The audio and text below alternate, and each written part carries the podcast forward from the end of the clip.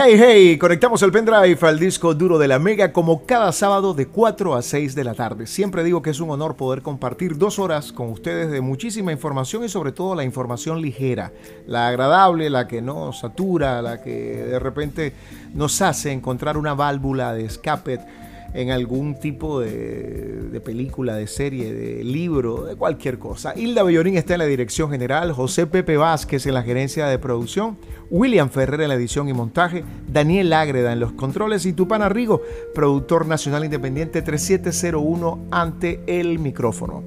Quiero comenzar el programa de hoy agradeciendo todas las llamadas y mensajes que recibí durante esta semana por el comentario que realicé la semana pasada, el programa pasado, eh, sobre la conciencia de comprar productos hechos en la isla de Margarita. Cuando uno va a un supermercado y se encuentra el producto que identifica como hecho en Margarita. Eh, el embutido Sandy, el, helado Dito son patrocinantes de este espacio, pero he encontrado productos de una calidad extraordinaria, como por ejemplo los condimentos eh, se llaman Tasty, los he probado y tienen una calidad increíble la gente del Café Fortaleza, también fabricantes en la isla de Margarita, la gente de Fresco Pan, eh, que es un pan que tiene eh, amplia data, amplia historia. Entonces es muy interesante que el usuario tome conciencia de cuando va al supermercado ayudar a la economía insular comprando productos que se fabrican en la isla de Margarita sería mm, mucho mejor también que los supermercados, los bodegones, tuvieran como un espacio, puede ser pequeño, donde se anunciara producción local o hecho en Margarita y ahí encontráramos solamente productos hechos en la región. Esto debería ser ley. Hay países donde priva la, la, venta del producto nacional por encima del producto importado. Eso no quiere decir que no te voy a dejar importar un producto, simplemente que eh, debes también contribuir con la economía insular comprando los productos que aquí se hacen. Así que muchísimas gracias por los mensajes. Esperamos eh, ser insistentes en esto porque realmente es una manera de desarrollar y ayudar a muchísimas familias. El programa de hoy, cargado de mucha información, como siempre, estaremos hablando de una película que se llama Mano de Obra, es mexicana, ha tenido una aceptación maravillosa.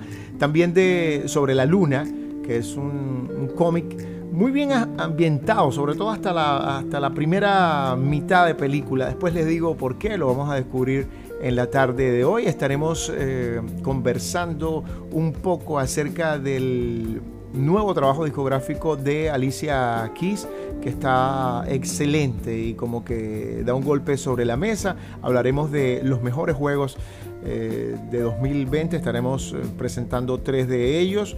Hablaremos de que la gente de Huawei vende la filial Honor, sí, la del mismo teléfono ese que sabes que se llama Honor. Bueno, han pasado muchas cosas con la gente de Huawei.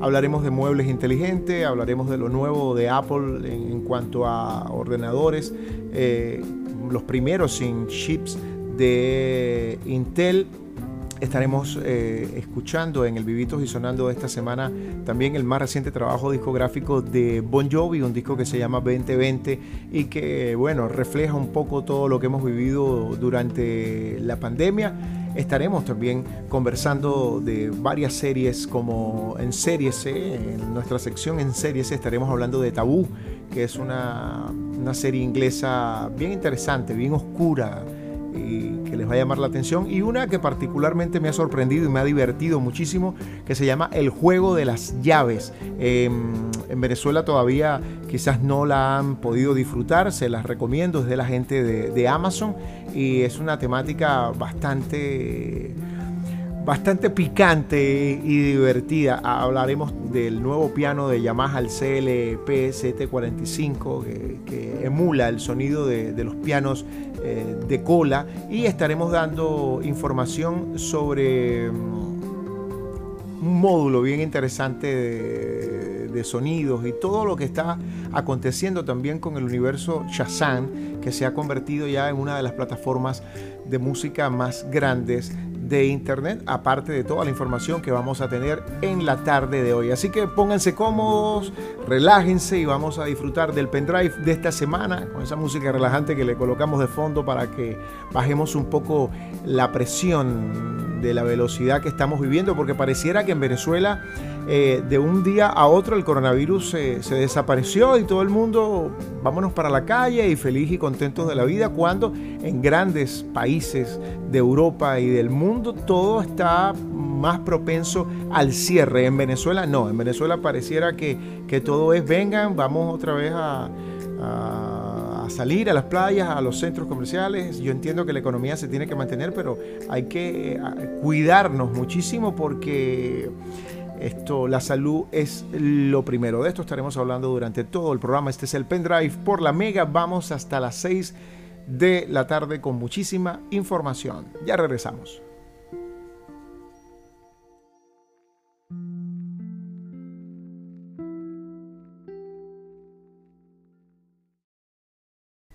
Estás en sintonía del pendrive por la Mega y nos adentramos de una vez en el mundo séptimo arte, en el mundo del cine. La primera película que te voy a recomendar en la tarde de hoy se llama Mano de Obra. Es una película mexicana. Eh, se basa en Francisco. Francisco estaba construyendo una lujosa casa en México donde un fatal accidente provocó la muerte de su hermano. Cuando Francisco se entera de que su cuñada viuda no recibirá una compensación del opulento dueño de la casa, buscará por supuesto hacer justicia. Esta película, eh, yo creo que de las películas más interesantes presentadas en la sección oficial del Festival de San Sebastián, eh, fue esta película, que es una producción mexicana dirigida por David Sonana.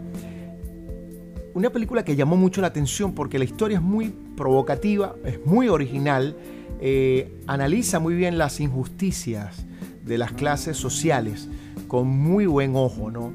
Es la historia de un joven trabajador que muere en una obra mientras construían un apartamento de lujo.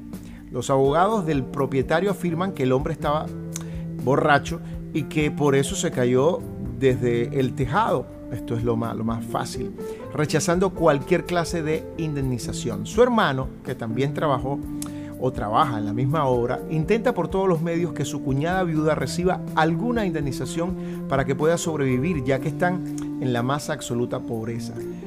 Todos los intentos de hablar por las buenas no funcionan, por lo que decide ir por las malas. La película expone muy bien los abusos, como ya dije, eh, que sufre la clase trabajadora en México eh, y por supuesto lo que se ve obligado a tolerar y callar todo es un crudo retrato de una sociedad dividida, de una sociedad corrupta, donde el dinero ha otorgado a ciertos individuos el poder de oprimir y manipular a su antojo con la más completa impunidad. Pero a veces, como dicen por ahí, la tortilla a media película da una vuelta mostrando la cara más eh, deshumanizada del ser humano eh, en en las sociedades, ¿no? Y realmente se la recomiendo porque está muy bien la película. Se llama Mano de Obra, tal cual. La otra película que le quiero recomendar es para, para los más pequeños de la casa. Se llama Over the Moon, sobre la luna. Es una película de la gente de Netflix que están apostando por material rápido. Esta es la historia de una niña eh, inteligente, muy inteligente, decidida y enamorada de la ciencia, que construye un, cohete para viajar a la luna y demostrar la existencia de una eh, legendaria diosa. Allí la pequeña, por supuesto, se va a encontrar con la diosa y todo lo demás. Eh, cabe destacar que la película, sobre todo la primera parte de la película, te engancha, no importa que seas un, adulto, ¿no? es una apuesta arriesgada. Hay que destacar que el guion está escrito por Audrey Wells, que es una especie de carta de amor dirigida hacia su esposo e hijo, ya que este sería su libreto póstumo, eh, porque la persona que escribió la, película fallece. Y por supuesto tiene un profundo misticismo la película. Eh, con historias de personajes de tradición china y todo lo demás. La leyenda se cuenta en el inicio de la película y por tanto nos encontramos ante una redefinición de, la misma película, ¿no? pero es muy bonita al comienzo. Es una madre, un matrimonio, tienen una niña, la aman, la madre le cuenta siempre de la luna, una cantidad de historias maravillosas a, la protagonista de, la película y la madre está enferma. La niña crece con, con esa visión de por qué no ir a la luna, por qué no ir a la luna y la madre fallece, el papá comienza otra, una nueva relación y la niña en todo ese proceso y conflicto familiar decide hacer un cohete y eh, viajar a la luna. Bajo los ojos occidentales, desde la llegada a la luna, encuentro el, el problema grave de la película es cuando la niña llega a la luna, porque toda la historia que al principio te cautivó, ahí se vuelve como muy, muy fantástica y desvirtúa un poco lo que al comienzo te enganchó. Pero es una película que hay que ver, está muy bien manejada, quizás la diosa que la niña encuentra en la luna no es lo que muchos esperaban y la película pudo haber llegado un poco más allá, pero engancha, es bonita, tiene unos dibujos muy bien hechos a la, altura de las mejores eh, compañías del mundo y bueno, Netflix, así como Amazon y HBO están apostando por cada vez generar más y más contenido que te enganche, sobre todo en una época como la de eh, esta pandemia que hace que pasemos más tiempo en casa de lo normal, sobre todo en, en los países desarrollados donde el virus sigue siendo estragos. Creo que en Venezuela también lo está haciendo, a pesar de que, como dije ya en, la primera intervención, nos estamos como, ah, nos estamos como liberando y la gente no está tomando conciencia de que el virus sigue ahí. Solamente nos han dado permiso para que salgamos a encontrarlo. Así que eh, dos películas, eh, Over the Moon, sobre la luna, eh, una película de dibujos animados y la otra, Mano de Obra, una película mexicana que se las recomiendo porque realmente toca un tema muy álgido de la sociedad, de las sociedades latinoamericanas actuales. Ya regresamos con el pendrive por la mega.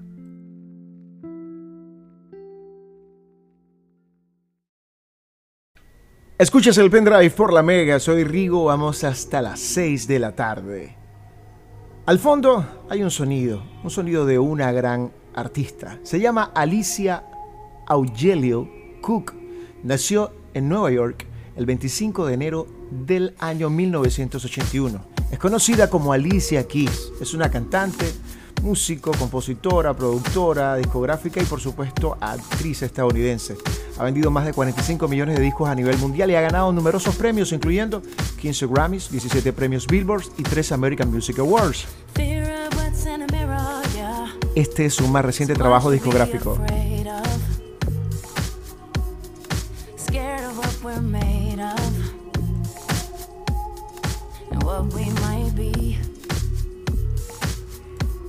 En el año 2012, Alicia Keys publicó su quinto álbum de estudio. Se llamaba Chica en Fuego, Chica sobre Fuego, con el que regresó al panorama musical tras un par de años de silencio en los que se dedicó a su vida privada, ya que se casó con el rapero y productor musical Sweet eh, Beat y dio a luz a su primer hijo. La canción Get on Fire fue número uno en las listas americanas y aunque resultó moderadamente exitoso en las listas de ventas, observó un importante bajón en cuanto a sus previos trabajos. Tras ese álbum, Alicia Keys se tomó un tiempo para dar forma a lo que sería este disco o su nuevo proyecto discográfico y durante ese largo periodo eh, que estuvo, digamos que alejada del mundo de la música, fue madre por segunda vez eh, se incorporó al jurado de The Voice, eh, estuvo junto a Eli Cyrus, eh, sustituyó las bajas de Cristina Aguilera, de Pharrell Williams, es una chica muy muy talentosa, realmente una de las mejores artistas quizás del mundo, Alicia Keys. yo la comparo mucho con el estilo de John Legend, son artistas que no es que matas por ellos, pero que están en otro nivel, ¿no? Pero empezó a, jugar un poquito, a tener ciertas inspiraciones, a salirse y, fusionar la música con el tropical house. Eh, empezó a salirse un poco de las habituales baladas de rhythm and blues y todo lo demás. Y empezó a jugar un poco con, nuevos sonidos. En el mes eh, de,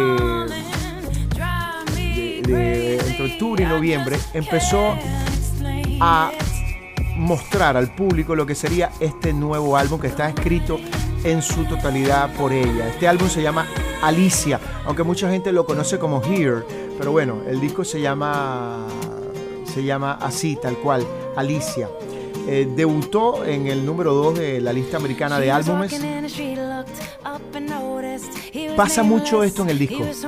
Hay una mezcla del sonido de guitarras, el sonido acústico, con un sonido de repente medio electrónico en algunos casos con mucho sonido de rhythm and blues, pero con también muchos sintetizadores en el, en el, fondo. Y este disco la devuelve, confirma que sigue siendo una de las artistas más importantes del mundo del rhythm and blues. Sin embargo, las cifras de venta en su primera semana han sido las más bajas de toda su trayectoria. No se sabe si fue eh, la pandemia, que no debería ser, pero eh, ha estado complicada la cosa para Alicia Keys, independientemente de todo el trabajo y la calidad que hay en este disco.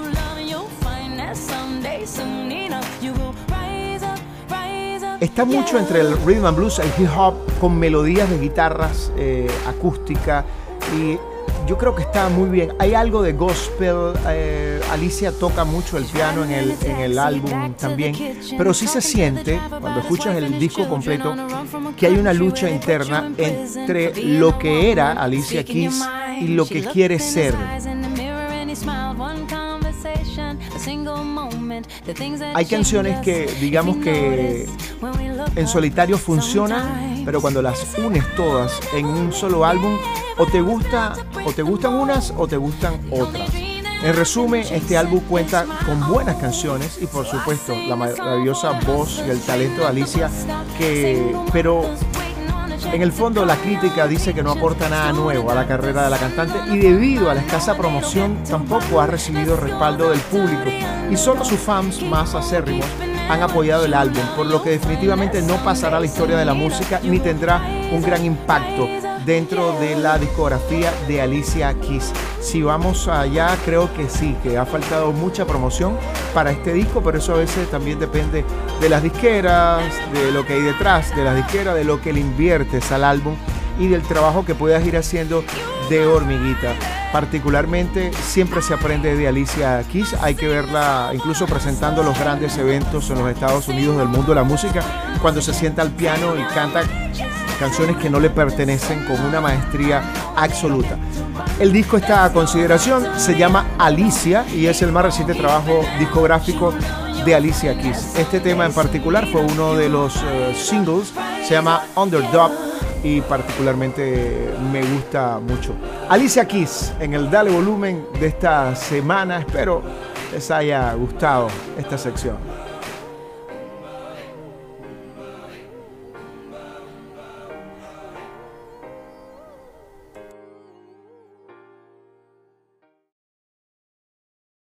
Soy Rigo, este es el pendrive por la Mega y vamos en esta parte a hablar un poco de los famosos videojuegos que nos hacen escapar a veces de la realidad y entrar en un mundo virtual diferente. Han habido muchos juegos buenos durante 2020 y voy a recomendar tres de ellos.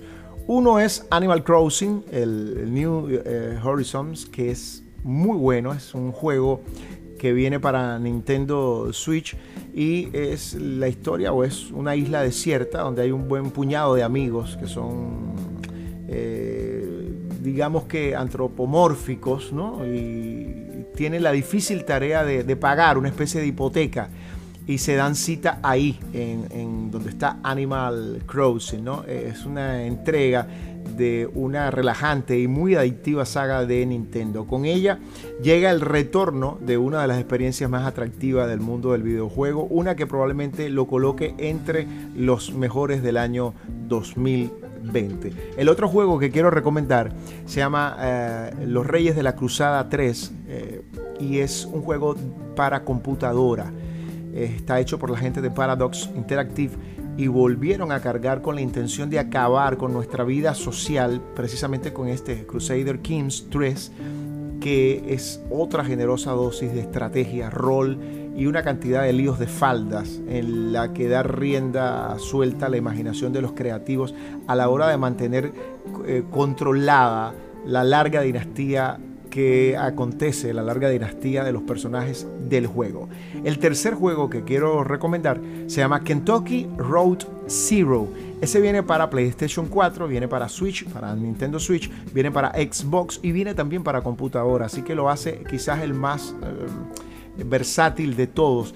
Kentucky eh, Road eh, Zero no es un juego para todos los públicos, eso sí, es pausado, eh, tiene una lectura de, interacción constante, pese a ello es em, interesante, tiene un larguísimo desarrollo, ha llegado a buen puerto y con él una de las aventuras narrativas quizás más sorprendentes que puedes encontrar en los últimos años en el mundo de los videojuegos. Es un viaje por carretera en, en el cual el folclore y los sucesos paranormales van de la mano. Lo recomiendo altamente porque vale, vale mucho la pena. Bueno, y siguiendo en este mundo de la tecnología, la gente de Huawei, como les comenté al comienzo, eh, acaba de vender su filial Honor, especializada por supuesto en telefonía para garantizar su supervivencia. ¿no? El mercado de la telefonía móvil está en horas eh, bajas.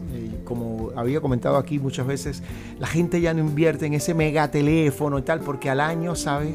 que de repente sale uno que vale muy poco pero que está actualizado. Entonces a veces eh, invertir más de 200, 300 en un teléfono no es tan rentable, sino darle continuidad y poder todos los años estar comprándote uno nuevo. El mercado de la telefonía está en horas bajas. Las previsiones apuntan a una ligera disminución sobre todo en 2020 y 2021 a nivel global, que vuelve a mostrar la desaceleración de las ventas en comparación a otros años. De cara a garantizar, por supuesto, su supervivencia, la gente de Huawei ha anunciado el martes pasado la venta de su filial Honor a una compañía de tecnología que es un conglomerado chino especializado en distribución de productos. El gigante Huawei ha reconocido que su división de consumo, en la que se engloba sus modelos de teléfonos móviles inteligentes, ha estado sometida a una enorme presión últimamente por culpa de una falta persistente de elementos técnicos necesarios para su fabricación. Y por supuesto la venta de Honor, que se fundó en 2013, ayudará a los vendedores y proveedores de productos de Honor a superar este momento difícil explican en un comunicado fuentes de la compañía que actualmente el segundo mayor vendedor de smartphones, eh, solo por detrás de Samsung, está en un proceso muy, muy difícil. El conglomerado adquirirá todos los activos comerciales relacionados con la marca Honor y una vez se complete la adquisición, Huawei no tendrá ninguna participación en la nueva empresa, informan fuentes que están muy relacionadas eh, con esto. La industria de la telefonía móvil ha, estado como en un huracán después del COVID-19 eh, y va a tocar esperar a ver qué, puede pasar. Apple ha dejado de ser, eh, este año, perdón, eh, se ha producido sin embargo un cambio de tendencia. Apple ha dejado de ser el segundo mayor vendedor en favor de Xiaomi que es una empresa china que ha abierto el camino hacia el Made in China en los últimos años. Y Samsung, según las estimaciones de los principales consultoras, recuperó el liderazgo eh, con un aumento del 2% hasta alcanzar los 80 millones de unidades vendidas en todo el mundo. Huawei se situó, se situó en el segundo lugar pero a la caída ha sido estrepitosa con todo lo que le falta. Y Xiaomi está en el tercer lugar, dejando a, a iPhone el cuarto lugar en ventas de celulares en todo el mundo. Así que la competencia es fuerte y solo sobrevivirá aquel que ofrezca más opciones para que la gente simplemente encuentre o tenga todo un mundo dentro de un celular que, que le salga a buen precio y que quizás valga la pena tener y cambiar al año y medio, a los dos años. Ya yo creo que eso de quedarse con el celular 3 y 4 años no es parte de la nueva tendencia. Ya regresamos con el pendrive. Segunda hora del pendrive por la Mega. Soy Rigo. Vamos hasta las 6 de la tarde. Estás en sintonía de la Mega y siempre es un honor poder compartir información inteligente, información fácil, ligera contigo. Esa información que de repente te hace ser más curioso. Siempre comento que no se queden con todo lo que le muestran los medios de comunicación. Si los medios de comunicación han quedado al descubierto en algún momento de, la historia, yo creo que es con estas elecciones en los Estados Unidos. Se están desplomando a tal manera que por supuesto van a emerger nuevos medios de comunicación que van a empezar a ocupar la atención del, público, pero creo que estamos volviendo allá abajo. No me engañes y bueno, el mundo va a seguir avanzando. Incluso estuve leyendo por ahí hace poco eh, cosas que van a venir. Imagínate que, en tu hogar las paredes, los muebles sean inteligentes y de repente los toques y diga, bueno, quiero cambiar los muebles de, este color a este color, quiero que proyecten una, esencia verde, quiero que... vienen una cantidad de cosas que ustedes no imaginan desde el mundo de, de todo lo que son los adornos en la casa, los cuadros inteligentes, los dispositivos inteligentes, vienen muchísimas cosas. Pero bueno, Apple presentó eh, los, nuevos, los nuevos ordenadores MacBook sin chips de Intel. Eh, por supuesto hay un cambio de rumbo en la casa Apple. Y eh, bueno, no hay dos sin tres, como dicen por ahí. Después de mostrar entre septiembre y octubre sus últimas apuestas en tabletas y los relojes inteligentes y por supuesto los teléfonos, entre otros dispositivos, la gente de Apple eh, este otoño, digámoslo así, pandémico, empieza a enseñar sus nuevos ordenadores, que por supuesto son el MacBook Air, el Mac Mini, que es maravilloso, y el MacBook Pro. Estos dispositivos van a salir a la venta o salieron a la venta el, pasado 17 de noviembre, destacan por ser los primeros de la compañía en contar con chips de fabricación propia. Van a tener sus chips M1 creados al margen de Intel. Es una maniobra que le sitúa bajo el mismo proceso de producción que los iPhone y los iPad, que llevan años empleando sus propios procesadores. ¿no? Una filosofía que le permite optimizar sus productos y no eh, por ejemplo, ellos dicen, nosotros amamos el Mac, está en nuestro ADN. Esto fue lo que dijo Tim Cobb. Y por supuesto, al salir de Intel ya no van a contar en el dispositivo con un producto que proviene de otra empresa. Los nuevos dispositivos van a llegar acompañados por el nuevo M1, que está especialmente centrado en mejorar la eficiencia energética del ordenador e integra todos los componentes que suelen emplear este tipo de dispositivos. ¿no? Es eh, increíble lo que van a hacer con ellos. Mm, apareció el pequeño de la familia, que es el la Mac Mini, un equipo que yo particularmente recomiendo muchísimo y uso porque es movible, es cómodo, le puedes poner cualquier pantalla, cualquier eh, teclado, cualquier mouse y vas a tener tremenda computadora. El, que fue el, es un dispositivo con un tamaño sumamente reducido, muy versátil para ser empleado en, en modo de sobremesa y que está especialmente pensado para profesionales desde Apple están promoviendo muchísimo que es notablemente más rápido que los ordenadores similares más vendidos de otras compañías. Y bueno, este va a venir en una versión de 256 GB que va a tener un costo, ellos han subido los costos de estos productos. Este producto costaba 499 dólares por ahí, va a estar por los 799.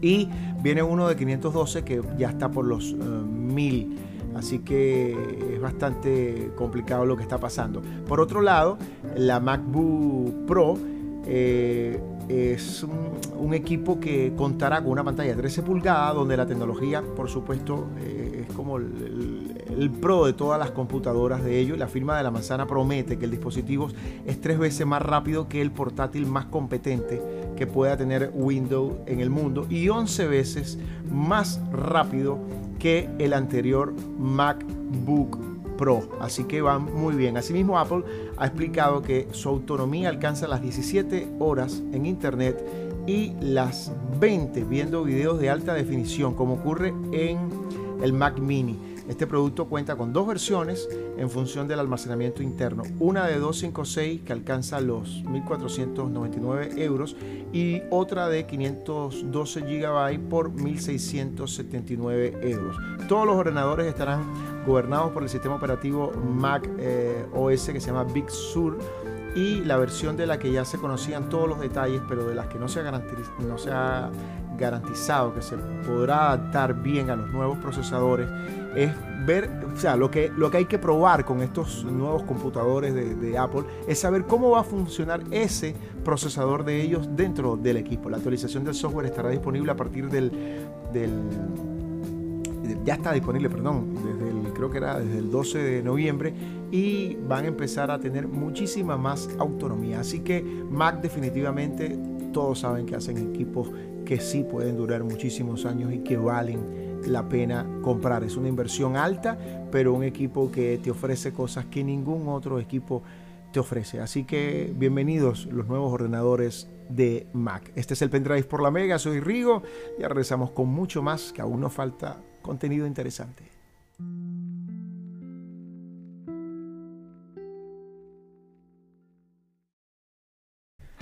Escuches el Pendrive por la Mega. Y en esta parte vamos con el vivito y sonando de esta semana.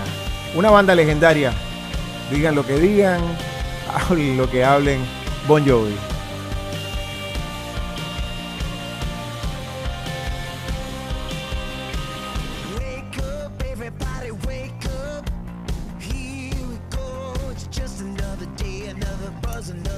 Bon Jovi no pierde la fe, tampoco las mañas, a pesar de la pandemia. El disco nuevo de Bon Jovi se llama 2020.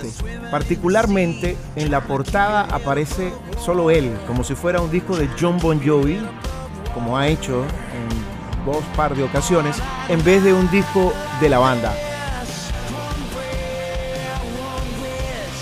¿Qué nos vamos a encontrar? No vamos a hablar de Bon Jovi porque todos saben quién es Bon Jovi y la historia de una banda que ha sobrevivido el paso del tiempo, quizás más allá de las demás bandas de rock de la historia, incluso famoso por cortarse el cabello en un momento en que todo el mundo iba o estaba en la tendencia de ese rock pesado y él, ellos se cortaron el cabello y eso les hizo eh, sobrevivir quizás en la escena mucho más allá de lo que era el rock de, los 80, que fue tan emblemático en cuanto a la ropa, los cabellos y todo lo demás.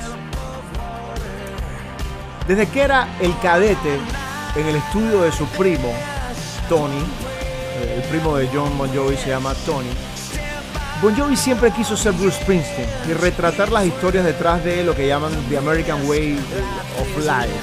Y que sea, Bon Jovi, aparte del rock and roll y todo lo que ha hecho, siempre ha tratado de, tener una especie de, en su música, vamos a decirlo así, de romance con lo que es eh, la cultura social, el proletariado, el, dry country y todo esto. Y trató siempre de imitar mucho a Bruce Springsteen en, en cuanto al contenido de las letras, ¿no? Este disco comenzó a hacerse en el año 2019 quizás no tenía la intención de la, de la pandemia y después a mitad de camino ocurre todo eso y de repente escribieron otras canciones y lanzaron el álbum. Él dice aquí, todos estamos un poco confundidos, nada es igual, esto no es un juego. Eh, eso lo dice en la canción eh, Do What You Can. Y por ahí pasa precisamente el contexto de este disco. Es un disco primero que no pierde la esencia de lo que es el sonido Bon Jovi. Si te gusta Bon Jovi, aquí vas a disfrutar. Los dos últimos álbumes de Bon Jovi han sido un bajón bastante fuerte. Eh, recordemos que la banda perdió a Richie Zambora, que era, no lo perdió, eh, lo despidieron, pues Richie tenía problemas eh, de alcoholismo, de indisciplina, y siempre era como el socio, el, el partner, el, frontman que queríamos ver en, una banda como Bon Jovi. Al irse Richie Zambora, la banda independientemente que tiene su mismo baterista Tico Torres y su mismo tecladista, la banda empieza a, tener como una especie de rostros que ya no son eh, tan afines, tan comunes para los que crecimos un poco con Bon Jovi y por eso quizás Bon Jovi, su rostro, su cara es la esencia de todo esto. A pesar de que todavía se sigue extrañando la química, por supuesto, de, de Zambora, el guitarrista que tienen ahorita es mucho más de sesión y quizás las canciones eh, tienen un feeling un poco diferente. Luego de un par de discos por debajo de las expectativas y tras lo que pasó con Richie Zambora, John Bon Jovi de a poco va encontrando el camino indicado. Yo creo que a tono con el gris de su otrora glamorosa cabellera, ahora está totalmente canoso, pero mantiene el look, no sé por qué no se lo ha cambiado, el look eh, evoca mucho la época ochentera, noventera. Eh, y está muy lejos de esa explosión rockera de los comienzos. Creo que es un disco que se deja colar, tiene letras interesantes, tiene problemática social. El Line Labs vende un poco toda la historia detrás de la pandemia y del 2020. Y algo que me llamó mucho la atención fue que en este álbum, o cercano a, a lanzar este álbum, Bon Jovi en una entrevista dijo, si eres un artista, cada vez que tienes una oportunidad para escribir una canción, debes hacerlo. Estoy totalmente de acuerdo con él. El artista, el escritor que escriba, el pintor que pinte, el compositor que componga. Eh, él dice que hay que componer todos los días siempre y cuando tengas la motivación. Y dice, hoy puedo escribir sobre el coronavirus porque es lo que estamos viviendo y hay que mantener los ojos y los oídos abiertos. Así que Bon Jovi es simplemente Bon Jovi. Este disco no tiene ni más ni menos de lo que has escuchado en los últimos años de Bon Jovi. Eh, no sé, de hace 20 años para acá, quizás un poquito más atrás. Estamos hablando de una de las bandas más grandes de la historia de la música, una de las que más dinero genera y por supuesto de una verdadera estrella de rock, el señor John Bon Jovi. Así que el disco se llama 2020 y Pueden buscar el video de Liners en, YouTube. Está bastante interesante, aunque no deja de vender eh, John Bon Jovi ya una imagen que, parece como un poco desactualizada. La podría cambiar, eso sí. Este es el pendrive por la Mega, vivitos y sonando. Bon Jovi.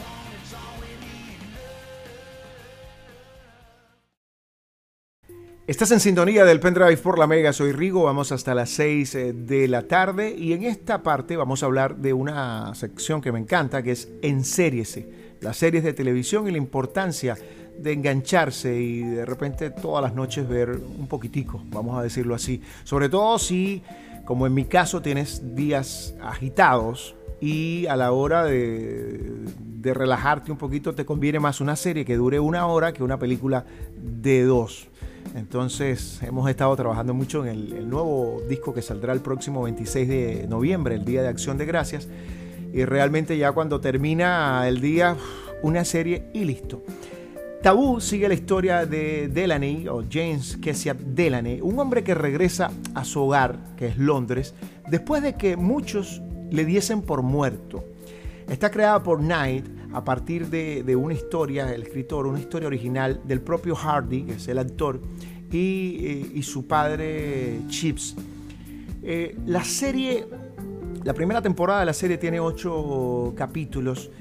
Eh, no se sabe de dónde él viene. Este es un personaje que aparentemente viene de, por mar, ¿no? Y viene a buscar una herencia de, de su padre.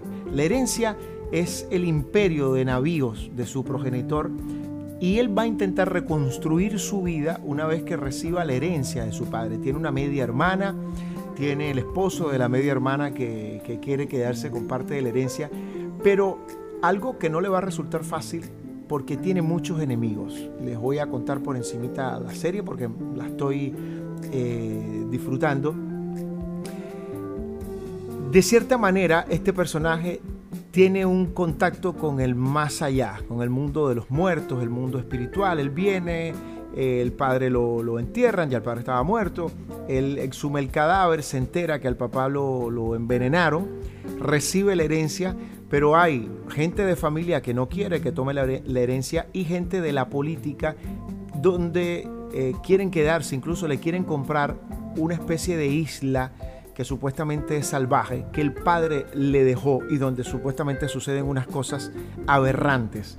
Eso todavía no lo he descubierto porque no he llegado hasta allá. Pero dicen los británicos que Charles Dickens ha sido el mejor representante de los valores del perfecto inglés. Posiblemente ningún escritor haya dejado una estantería literaria de semejante calado como fue Charles Dickens sobre la injusticia social, la misma a la que fueron sometidos aquellos más pobres y débiles de nuestra sociedad. miles de niños discapacitados, prostitutas, ancianos, el botín de los grandes poderosos. Es una interminable conjura de aristócratas y comerciantes que marcó el devenir de un imperio subyugado, vamos a decirlo así, a las intrigas de todo lo que tenía que ver con, con esa historia. Pero Tabú es una serie que te va enganchando poco a poco, está muy bien hecha, el, la primer, el primer capítulo es magistral, la música es magistral, los escenarios son oscuros, son densos, hasta que no estés en la mitad de la serie no empieces a entender el personaje y es realmente recomendada. Son solamente ocho capítulos, ya creo que está disponible la segunda temporada.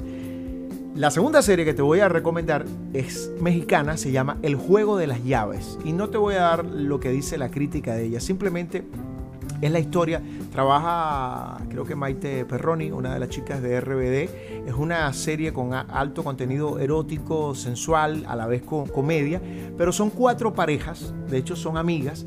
Y eh, una de ellas, que es mm, creo que la, esta Maite Perroni, se encuentra con un amigo de, de, la, preparatoria que supuestamente siempre estuvo enamorado de él y él de ella y todo lo demás. Y este tiene una novia y le dice, oye, ¿por qué no se van a mi casa? Y dile a los muchachos, a todos, que se vayan a la casa. Hoy van las cuatro parejas a la casa, y empiezan a, a cenar, a picar, a hablar tonterías y de momento la novia de este personaje que los invitó a la casa les dice, mira, ¿y por qué no hacemos el juego de las llaves? El juego de las llaves en qué consiste, para no adelantarles mucho.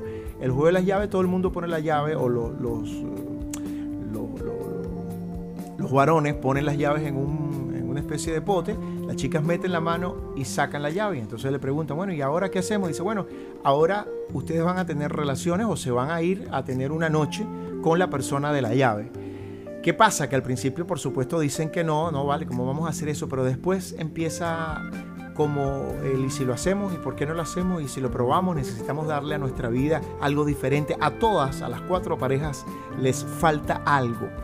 Y en esa búsqueda de y si lo hacemos, deciden hacerlo y por supuesto se van a presentar una cantidad de problemas eh, a, raíz del, primer encuentro de, de todos y se van a empezar a, caer caretas y van a suceder cosas eh, increíbles. La serie está muy bien llevada, es muy fresca, va simplemente a lo que te quiere mostrar, te ríes, te diviertes, te engancha y realmente está muy bien. Se llama El juego de las llaves. En Venezuela no ha empezado a hacer furor, pero en algún momento yo creo que la gente va a empezar a recomendarla. Muy picante. Ya saben las dos recomendaciones en el en serie de esta semana.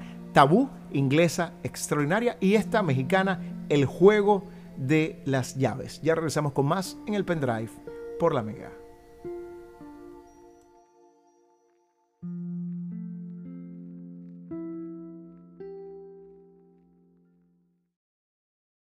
Este es el pendrive por la Mega. Soy Rigo y ya en casi terminando el programa vamos hasta las 6 de la tarde. Curiosamente esta semana alguien me preguntó, necesito un piano quiero un piano en el recibo de mi casa, quiero tener un piano de gran calidad en el recibo de mi casa y aquí tenemos una sección que se llama haciendo o escuchando música. Antes eh, era solo para músicos, pero bueno, ahorita le dimos el toque también de no solo el que hace, sino que el que escucha. Y precisamente basado en esto y quien quiera tener un buen piano en su casa, la gente de Yamaha ha sacado el Yamaha CLP 745 Rosewood. CLP 745 Rosewood. Es un piano extraordinario. Es un ejemplo de piano clavinova de última generación con 88 teclas que tienen Grand Touch S y la tecnología de modelado de gran expresión. Todo ello en una experiencia de tocar o sea, la sensación que tienes cuando compras este piano, es un piano tipo tradicional, pero no tiene cola, un piano normal, sin cola, pero con el sonido y la sensación de que estás tocando un verdadero piano de cola, aunque embutido en un piano digital compacto. Es el poderoso piano digital Yamaha CLP 745, es una verdadera joya dentro del extenso universo de instrumentos digitales con teclado. Es un piano genial con primero es una, belleza de adorno para tener en una casa si lo quieres tener como un adorno, ¿no? la serie de pianos digitales Yamaha CLP Utiliza tecnología de vanguardia con unas capacidades expresivas cercanas a las de un piano de cola acústico, al objeto de recrear la experiencia de tocar sobre un genuino piano de cola. Eso permite que el pianista toque con muchas variaciones de velocidad, de profundidad, de modo que consigue una expresividad increíble. Es una belleza, es todo madera, es un mueble espectacular con un generador a bordo electrónico y que está basado en los dos mejores pianos de colas del mundo, que son el Yamaha CFX y el Bosendorfer Imperial. Así que Yamaha le ha dado durísimo con la fabricación de este, de este piano que se los recomiendo. Va a estar por el orden de los 2.500 dólares, pero es, es un piano, señores. La otra, para aquellos que escuchan música, es por supuesto decirles que Chazán, la que empezó identificando canciones y todo lo demás y lo sigue haciendo, ha superado ya los 200 millones de usuarios únicos activos en todo el mundo. Sin lugar a duda, y por nuestra propia experiencia, Apple Music y Shazam ofrecen una experiencia de ensueño, por supuesto, a los fans musicales en todo el mundo. Desde la omnipresente, eh, omnipresente perdón, plataforma de descubrimiento que es Shazam, de cuando escuchas una canción y te gusta, oye, pero ¿quién es este? Hasta el contenido musical global que dispone Apple Music definitivamente han hecho que esto cambie. Es algo así como la mejor materialización de la experiencia musical en la red. La gran noticia del día es que Shazam ha superado los 200 millones de usuarios activos mensuales en todo el mundo.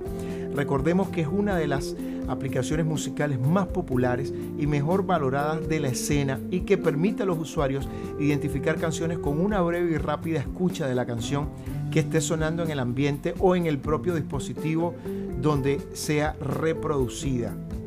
Eh, y lo bueno de eso es que con su innovación pionera, no igualada para, para nadie, eh, Chazán nos ayuda a descubrir, interactuar y compartir contenido de video o audio a través de dispositivos y medios. Mirando hacia atrás en nuestra larga historia, esto lo dice Oliver, el vicepresidente de Apple Music Vips, mirando atrás en nuestra larga historia juntos, solo podemos ver cuán cercanas han sido nuestras misiones, traer el, mejor hogar para los amantes de la música y creadores en todas las partes del mundo. Te puedo decir que si buscas Rigo en Chazán, eh, me vas a encontrar ahí con toda la discografía. El nuevo módulo del centro de control ya está disponible para los usuarios y viene para iPods y, todo lo demás. Así que les recomiendo que se pongan eh, las pilas con Chazán porque yo creo que dentro de muy poco quizás sea la plataforma eh, más importante porque esta alianza con Apple Music ha sido fantástica. Se nos acabó el programa en la tarde de hoy, pero como siempre ha sido un honor poder compartir con ustedes. Hilda Bellorín estuvo en la dirección general, José Pepe Vázquez en la gerencia de producción, William Ferrer estuvo en la edición y montaje y el gran Daniel Ágreda en los controles. Tupán Arrigo, productor nacional independiente 3701 ante el micrófono y solo les pido que por favor se cuiden, se cuiden muchísimo porque que nos hayan dado permiso para salir no significa que el virus no esté ahí. Traten de ver las noticias y por favor concéntrense en lo que está sucediendo en los grandes países del mundo y si eso está sucediendo allá, nosotros también, por supuesto, debemos tener el virus compartiendo el día a día en nuestra escena. Así que por favor a cuidarse, a ser conscientes, a mantener la distancia, a usar el tapabocas y a tratar de salir de esto de la mejor manera posible. Será hasta el próximo sábado cuando conectemos nuevamente el pendrive al disco duro de la Mega. Saludos.